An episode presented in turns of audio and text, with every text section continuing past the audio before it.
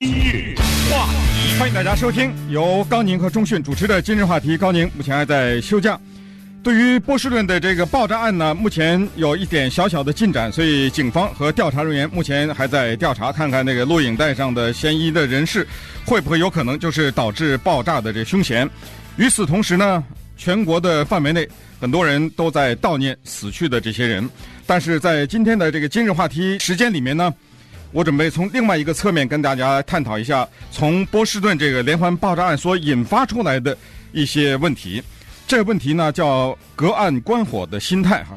这话呢，当然从不管是隔岸观火来说，还是袖手旁观来说，都有一些调侃的心态哈，或者是一种讽刺的含义。这个含义的意思就是说，好像这个事情与我无关哈，我带着一种娱乐的观点去看这个事情。那么，当然就这个波士顿的惨案来说呢，这种抱着娱乐的态度去看这个事情的人毕竟是少数。但是有一个事实我们必须得承认，那么这个事实就是我们正在慢慢的适应一个血腥的社会。这个社会呢。是可能就拿我个人来说，比我长大的那个过程当中所看到的血腥更多，而且我们正在走过一个被暴力洗脑的过程。这个过程从孩子的时候就开始了。也许你可能没注意，最近一段时间你们家的那个十三四岁的孩子，或者哪怕是更小一点七八岁、八九岁的孩子，他们所玩的那个电子游戏，大概您没太注意。那个电子游戏上的恐怖，那个电子游戏上的逼真。那已经是慢慢的在给我们的孩子洗脑。当一颗子弹打到那个电子游戏的假的人、电子造出来的那个非常逼真的人的头上的时候，我们看到的他的那个脑袋的四分五裂，我们看到的是那个鲜血横流，我们看到的是有一些电子游戏可以让一辆车从一个人身上压过去。这个人可能是一个手里提着手袋的一个老年的妇女，也可能是一个女性，甚至是孩子啊。更不要说在电影院的电影的屏幕上，以及在家里的电视的屏幕上。慢慢的，我们开始对一些血腥的事情感到麻木了，但是还是要面临这样一个问题，同时还是要回答这一个问题，就是当一个很悲惨的事情发生的时候，当一个非常惨烈的一个事件发生的时候，因为现在的电子科技的非常的方便以及非常的快捷，以至于这些图片呢，很快就会出现在国际网络上，出现在电视的画面上，以及出现在平面的媒体上面。面对这些画面。我们应该怎么办？这个怎么办有两方面。一方面，媒体的责任。先问大家这样的一个问题：您认为各种各样的媒体，就是眼睛能看得见的那种媒体，广播不算，是不是应该把这些被炸断了腿的人，甚至有的是肠子被炸出来的这些人，他们的照片放在头版上呢？请思考一下这个问题：应不应该把这样的照片放在头版上面？我相信，肯定很多人会说应该，也有人会说不应该。你们各有各自的理由，但是这是一个无法回避的问题。这个问题就发生在波士顿这个爆炸案之后。爆炸刚刚发生之后不久呢，在纽约有一个报纸叫做《New York Daily News》纽约每日新闻。当然，那个爆炸发生的时候出报纸已经来不及了，所以他们立刻就在网上把一些他们得到的照片放上去了。其中呢，有一张照片。这个照片呢，正好昨天我在今日话题当中也跟大家讲过，就是这个二十七岁的年轻人 Jeff Bauman 啊，他的两条腿都被炸飞了。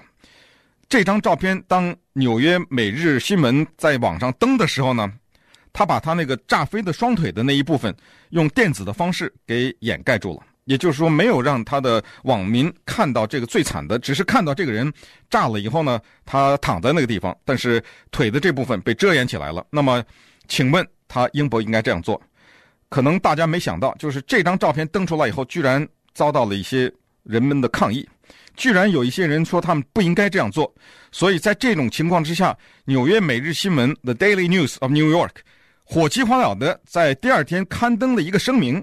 在这个声明当中呢，对他们这个照片把血腥的部分盖起来，做了这么一个解释。他们说：“我们认为我们这样做是对的。”我们坚持这样做，同时我们也呼吁其他的媒体像我们一样，要对这些人表示尊敬，不要把他们这些最悲惨的东西呢展示给市民们，展示给社会大众。但是相反呢，有另外一家媒体跟他形成鲜明的对比。这家媒体呢是一个月刊，还不是报纸，叫《大西洋月刊》，这个是一个所谓知识分子读的比较多的这么一个月刊了。它也有自己的网站。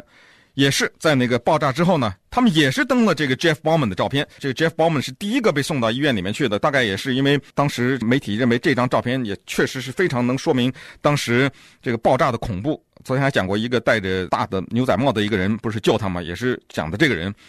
Atlantic 月刊在他的网站上面就全部的刊登出来了，他那个血肉模糊的那个下身。他登出来以后也有抗议，所以他后来添了一个声明，这个声明就是英文字叫 Warning，就是警告。然后一个冒号说，本网站的某一些图片可能会过分的残暴，或者说是过分的血腥，请你自己酌情处理。那么我相信这句话就大家都明白了。凡是在网站上看到这样一句话的话，我们都知道这不就是一种变相的邀请吗？我们也知道，在英文也好，是中文也好，都有类似的这样的成语。英文的成语叫做“禁果最好吃”，凡是不让你做的什么事，你非要去做不可。所以他这样的话，又给他换来了更多的点击率。所以。十五分钟以后，因为太多的人上去抗议，所以《大西洋月刊》在他的网站上面呢，他做了下面这件事情，更是不可思议的事情。他把这个 Jeff Bauman 的脸呢，用马赛克给遮起来了。也就是说，我们还是看到那个被炸得血肉模糊的那下身和腿，但是这个人的脸我们看不见了。这个我不知道他对于一些人来说是掩耳盗铃呢，还是采取什么样的一个做法？也就是说，哦，这个血腥呢，我还是让你看，但是呢。这个人，反正我们保护他了，就不让你看到他长得什么样子。但是还是要这样。但是在一片的骂声当中呢，《大西洋月刊》后来又登了一个他自己的，算是一个声明吧。他这么说的哈，他说：“我们坚持这样的做法，我们认为我们自己没错。我们这样做法的原因是两个：第一，新闻是诚实的，啊，不能掩盖，不能修改；第二，就是这张照片非常有震撼力。”我们需要用这张照片的震撼力，让大家明白这个惨案它所造成的极大的伤害。这是他的一番解释了。您同意吗？这个您可以自己去考虑啊。你们之间朋友之间呢，也可以针对这个问题去讨论去。但是呢，在新闻媒体当中，尤其是摄影方面，就是有图像的新闻当中呢，一直有这么一种，有的是明确的写下来的规则，有的是一种心照不宣的规则。这个规则就是。新闻它的真实性是不允许修改照片。这个我记得非常清楚的一个事件，跟这个修改照片有关系的，就是啊，我都想不起来多少年以前了哈，闹跑都有十年以前了。有一个女性，哪个州的也忘了，她生了七胞胎。她在生了七胞胎以后呢，因为她生了太多的孩子，所以她缺钙，所以整个的牙全都黄了。因为生了七胞胎，这是一件非常大的事情，所以当时呢，美国有一个杂志叫做《Newsweek》新闻周刊，就把这个母亲的照片呢登在了他那一期的封面上面，很大的一张照片。我还记得看着他怀里呢抱着这么七个孩子，然后咧着嘴，但是笑笑得很开心。我们注意到呢，就是他那个满口的牙呀雪白。后来就这个事情，你知道新闻周刊道歉了多少次吗？因为。后来有人说了，说你们为什么用电子的方法把他的牙给变成白色的？首先，我还是问我们的听众：您认为《新闻周刊》应该这样做吗？人家《新闻周刊》解释说：“哎，那一口黄牙多难看呐！他要是这么个母亲抱着七个孩子放在我们这个封面上面，我们很想让他放在封面上，结果一咧嘴一笑，一口大黄牙，那人的那个眼睛不往那七个孩子身上看，看他那一口大黄牙，而且。”对人家这个女性也不尊敬啊！你像将来人们可能一直会笑话她，甚至可以把这张照片剪下来，就可以就拿她当笑话嘛，对不对？可以开多少玩笑啊？可是后来新闻周刊还是道歉了，不但是道歉了，还在那个道歉的时候呢，把那个没有用经过电子修改的那个照片，当然是非常非常小的一个，放在他那个回信上面来表示说他们这样错了哈。作为一个新闻机构，其实新闻机构就是只有两个选择：你要不就不登，要不就不能修改。这就是最基本的一个新闻规则。那么稍待会儿呢，我们再跟大家来聊一下，从这个波士顿爆炸案的报道到人的心态，就是隔着一段距离看这些受难的人，我们观者的这些心态，以及媒体应该怎么去报道，怎么呈现这样的情况。欢迎大家继续收听今日话题。实际上，对于新闻媒体来说呢，他们要考虑三个问题。第一个问题就是他自己的本身。也就是在你报道一件事情的时候，在你刊登一个照片的时候，或者是在你把一个影像打到屏幕上的时候呢，你要对这些内容负责的，这是它的本身。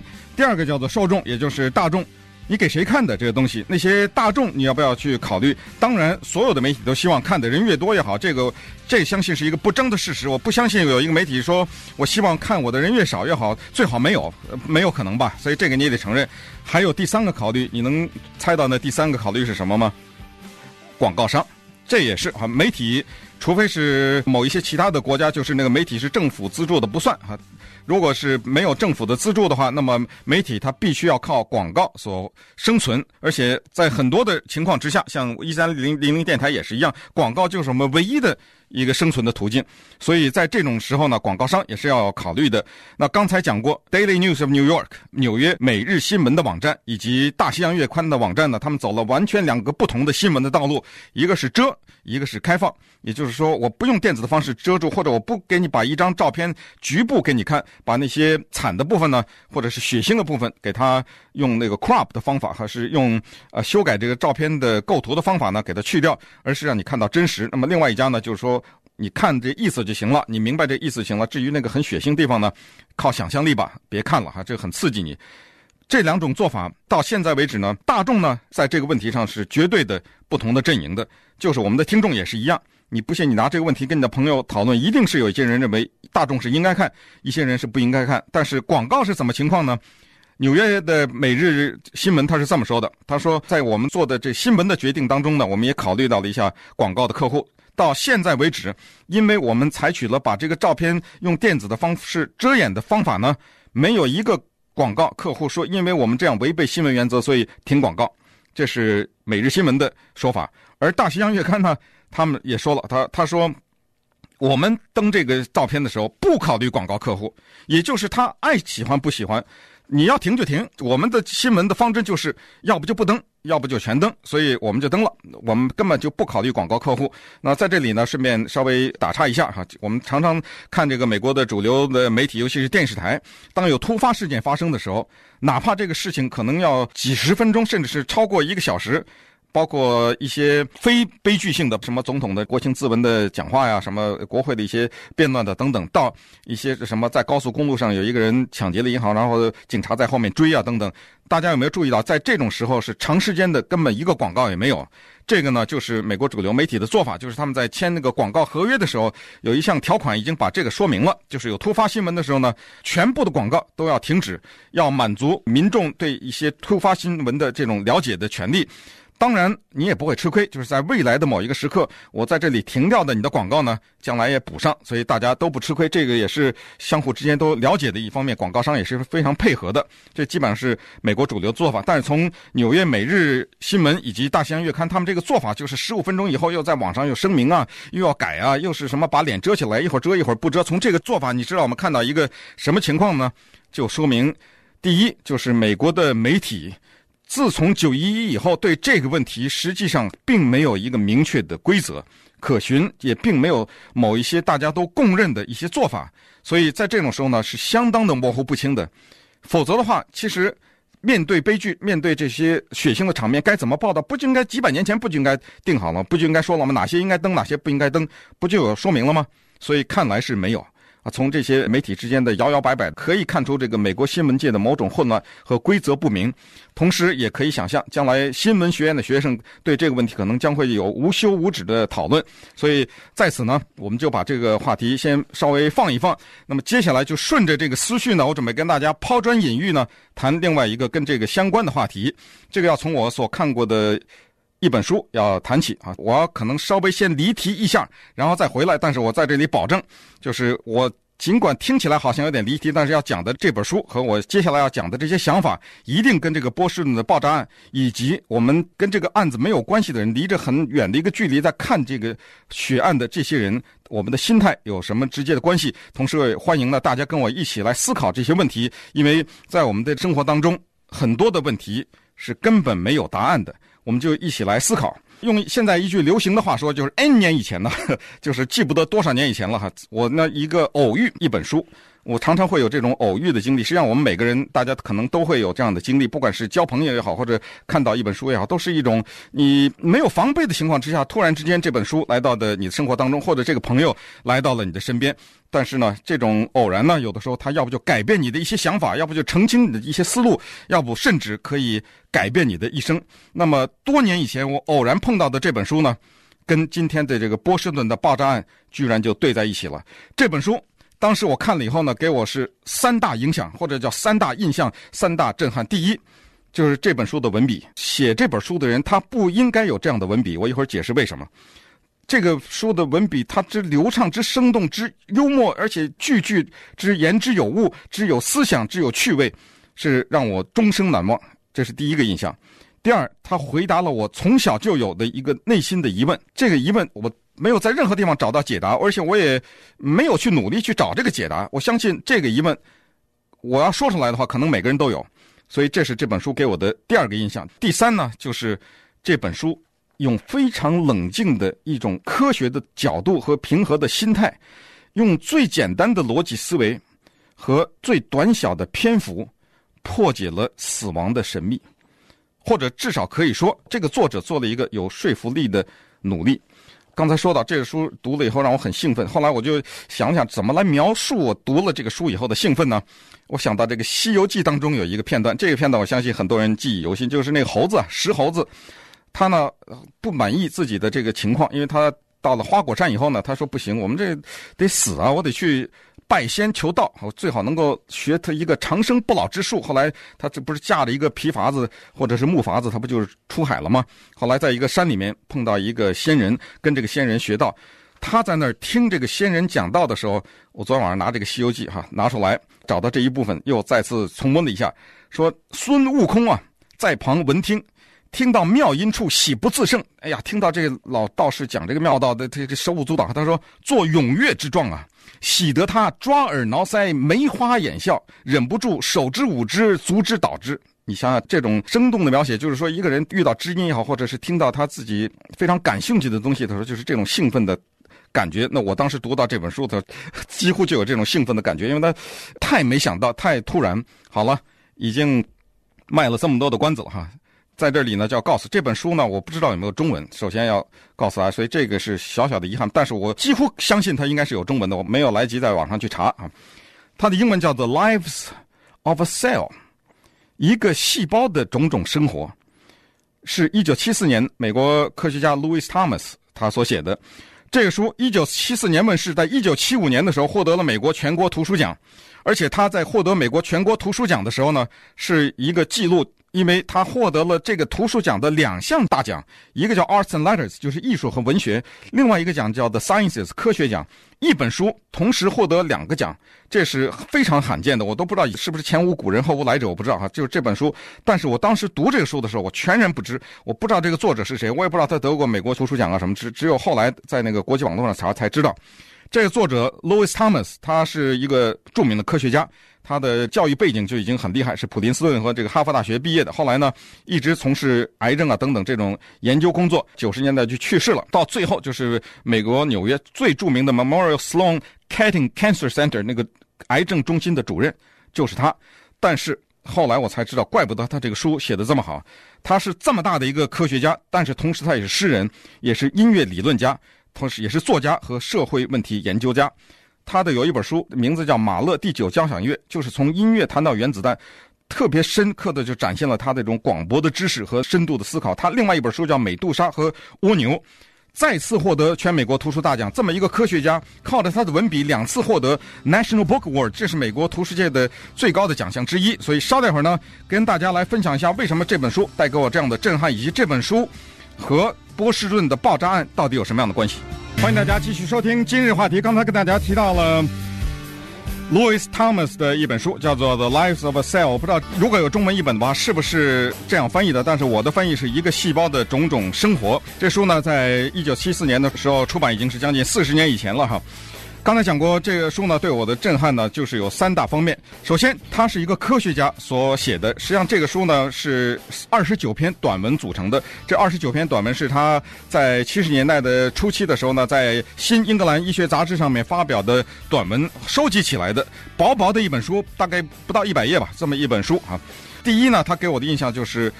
一个科学家不应该有这样的文笔，这写的太好了。就是这个人对英语这个语言的这个文字的掌握，他的这种功夫哈，绝对的就是出神入化。所以在这里要告诉大家，如果你有孩子，你希望他英文写作写得好的话。这本书应该是必读书，你家的书架上不应该没有这本书。如果你有书架的话，短短的一本书，从有机生物说到太空人，从蚂蚁的王国讲到人类社会，从动物世界的音乐到白蚁和大猩猩之间的交响乐。这个书是二十九篇文章，是二十九个主题，每一个主题都跟细胞有关，但是每一个主题都是一个细胞的延伸，因为细胞是人类生命或者是植物或者动物生命的最小的一个单位。就是这么一个科学家，他能够从这么一个最小的单位开始思考，从一棵小草的生命一直思考到整个大的人类的一个话题，叫做死亡。那么，对于死亡这个话题，终于在他的二十九篇文章当中的某一篇叫做《Death in the Open》，我把它翻译成“光天化日之下的死亡”，终于在这一篇当中给予了全面的一个解答。这篇文章不到三页纸，那么他的每一个这二十九篇短文，几乎每一篇都是非常短的。第二就是刚才讲了，回答我小时候一个内心存在的疑问。我小的时候呢，生活在中国比较动乱的那个年代，所以跟着父母呢到农村去，待了将近四年，在中国可以说是最穷的那个地方待了四年。但是那四年对我来说，或者是对我们这些孩子来说，像度假一样。当时我们都做一件事情，就是用弹弓打鸟。现在想起来非常的后悔，但是那个就是我们小时候的娱乐，没有电子游戏嘛。那个时候我们的弹弓已经打到什么程度啊？没有说百步穿杨，但是几乎就是只要咱们今天早上说出去打鸟去，没有空着手回来的时候，不管那个鸟离得多远，不管是喜鹊也好，还是麻雀也好，被我们那个弹弓的石子击中的那应声从那个很高的树上落下的这个景象，真的是记忆犹新呐。但是其实我小的时候就脑子里闪过这个念头，但是后来没有觉得这个值得考虑，或者说没有去想，就是这个大自然有这么多鸟啊，这些鸟当然有些是被我们打死了。如果是正常死亡的话，它到哪儿去了？怎么没有见过正常死亡的鸟呢？我们见过小鸟掏鸟窝，见过鸟蛋，见过大鸟，怎么没见过那个死鸟呢？自然界这么多鸟，它死的时候它到哪儿去了呢？The Lives of a Cell 就回答了我这个问题，尤其是那一篇，就是《Death in the Open》光天化日之下的死亡，就回答了我这个问题。稍待一会儿，我跟大家来讲这篇文章。第三。他给我留下的这个深刻的印象和震撼，就是能够从一个科学家的角度，用非常平和的心态去讲死亡这件事情，而且我认为他讲的是很有说服力的。也就是在这一篇《Death in the Open》，也就是说呢，死亡不要说那个天上的麻雀和地上的蚂蚁，其实是我们每个人都要面对的一个问题。但是这问题为什么在我们的脑海当中是一个抽象的概念？也就是我们每天大家都该做什么做什么，对吧？没有一个人每天会想着说：“哎呦，我躲不过老，早晚会死。”没有人会想到这个。那么再接下来就是看到死亡，这就慢慢的靠近我们波士顿这个主题了。看到死亡，那显然就是你没死啊，是看到别人死亡，就是看到这种血腥的这种情况的时候，作为一个旁观者，我们是什么样的心态？还是回到我自己那个小的时候，那时候王大命，其实这是很悲惨的一个事情，就是看死人的机会很多。那我小的时候呢，看过了，我看到了很多我不应该看到的事情。六七岁的时候见过被人杀死的人，那个时候一听说哪有死人，那个是一传十，十传百的，哗，大家都去看他，那都是约着好，的很兴奋呐。我见过自杀的人，见过喝毒药自杀的，见过上吊的，当然也见过。正常死亡的人，小的时候好奇心非常重，但是我不知道现在是不是年纪的原因吧。但是现在非常回避这种，觉得有这种热闹不愿意看。但是大多数人心态还是有这个看热闹的心态。在美国的高速公路上有一句话，警察的话叫 “Stop and look”，这什么意思？就是有车祸发生的时候，突然之间这个车祸发生的，尽管已经移到了路边上，但是还是有堵车，是为什么？因为每一个开过那个车祸的人，他都会把车的速度放慢，他要看一看。那么你看的是什么？尤其是撞得很惨，那个流着血什么？这这个时候你把车放慢速度，你回头看，你问问你自己，你是什么心态？你看的是什么？那么最后呢，在今日话题的最后一节，就跟大家来分享 Louis Thomas 主任哈他的二十九篇文章的这一篇，就是 Death in the Open，光天化日之下的死亡与波士顿爆炸案有什么关系？欢迎大家继续收听今日话题。生物学家 Louis Thomas 在他的书 The Lives of a Cell。一个细胞的种种生活当中的二十九篇文章当中，有一篇叫做《Death in the Open》，在光天化日之下的死亡的这一篇不到三页纸的短文的开篇就是这样说的：在城市的公路上，常常会见到被压死的猫和狗，它们死亡的样子和颜色非常的怪异。还有一些其他的小动物，透过汽车的玻璃窗，我们看到它们心情是非常的复杂的。大自然的规律是让这些动物们。在一个隐藏的地方，孤独的死去。他们的死亡不属于高速公路啊！这句话的意思呢，就是说，人家动物实际上是有正常的死亡的。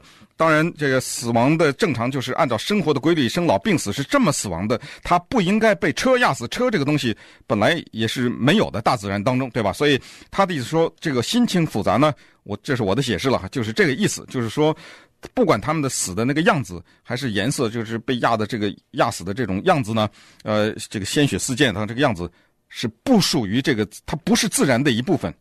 接下来他又说了，世间的一切都会死亡，可是为什么死亡对我们来说是一个比较抽象的概念？也就是说，我们并没有每天这个发着抖来上班，觉得好像要死。没有，请你，他说，请你站在一片空旷的原空，站在一片空旷的原野，放眼环顾。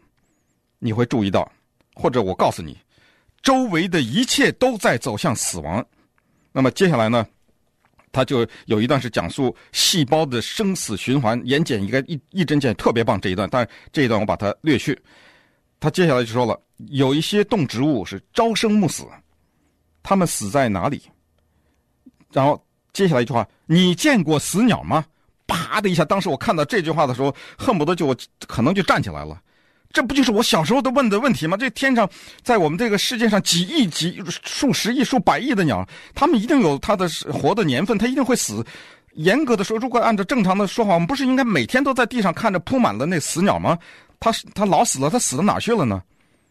他说了，他说人们见到的死鸟的经历远远超过看到活鸟。对，如果你见过死鸟的话，你会永远记住。为什么你看天上有鸟在飞，你不会觉得奇怪？但是见到那个有一个鸟死，你就奇怪，因为你从来没见过。为什么？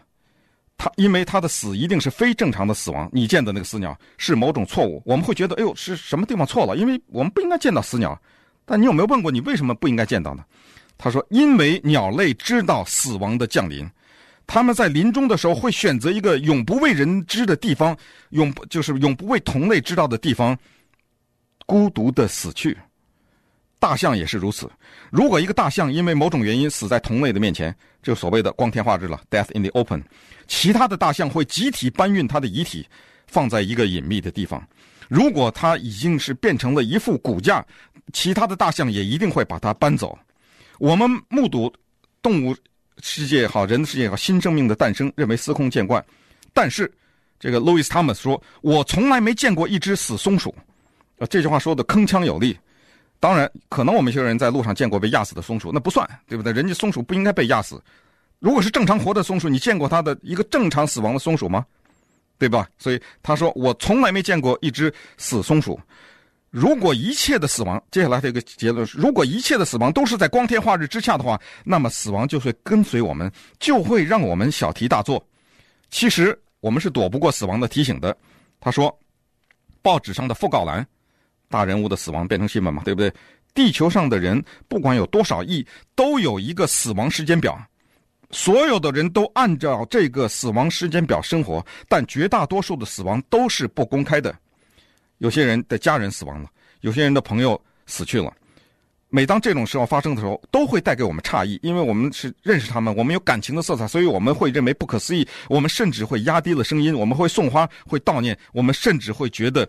这些人不应该死，但是我们必须得承认，在我们大脑的某一个角落，必须得承认，就是任何一个时刻，地球上的人都在大批的死亡。所以他的结论就是：死亡不是秘密，也不是什么灾难，也不是奇怪的事情。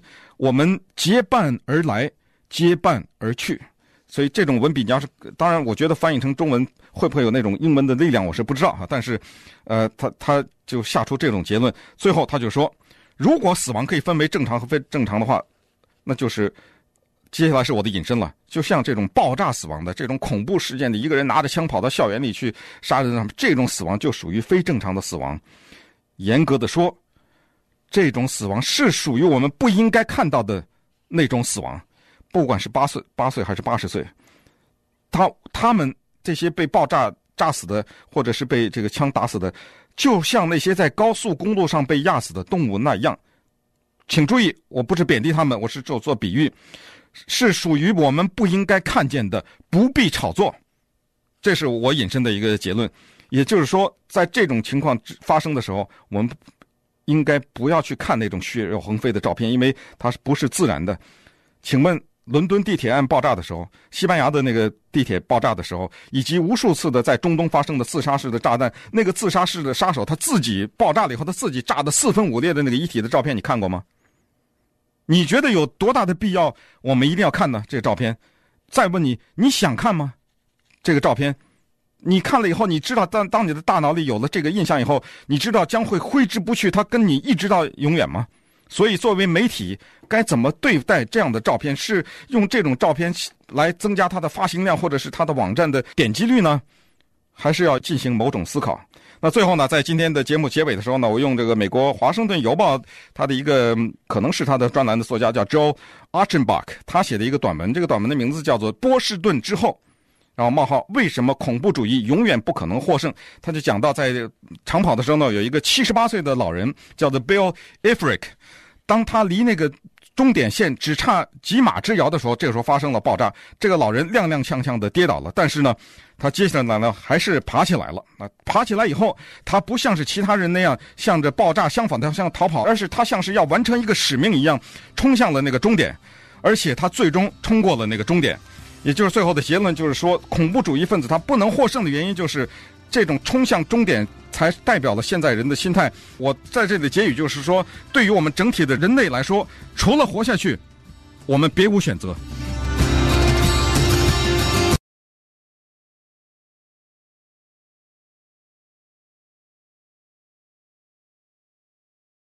今日话。